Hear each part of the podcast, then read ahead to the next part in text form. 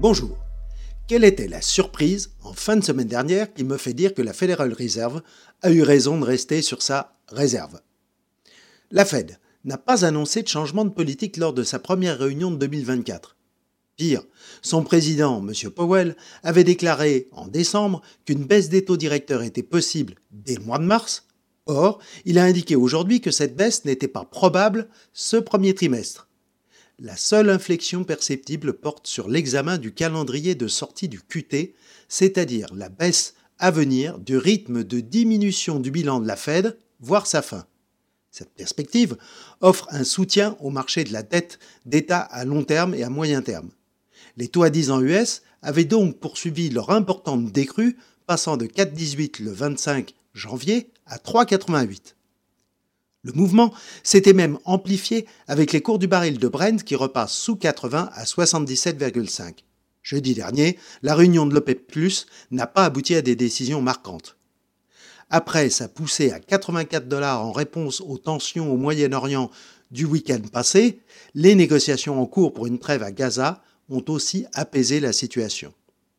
De plus, un début de flight to quality s'est développé. En effet, des craintes sur une nouvelle crise touchant les banques régionales américaines sont réapparues après la publication des résultats de la New York Community Bank Corp. Ces banques moyennes sont exposées aux difficultés du secteur immobilier commercial américain, avec un faible taux d'occupation notamment. L'inflation en zone euro a un peu déçu avec une très légère baisse à 2,8. Mais surtout, la semaine s'achève avec les chiffres de l'emploi US qui, une fois de plus, ont surpris en contredisant les résultats de l'enquête ADP. Avec 353 000 créations et des salaires qui montent à plus 4,5% par an contre plus 4,1% précédemment, le marché du travail US reste tendu.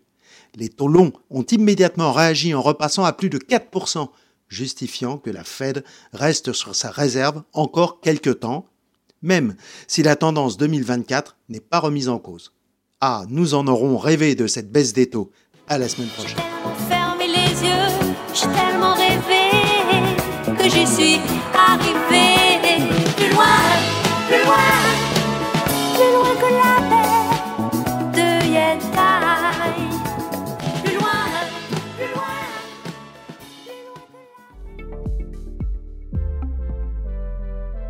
Retrouvez nos podcasts sur Spotify, Apple Podcasts et sur toutes les plateformes d'écoute.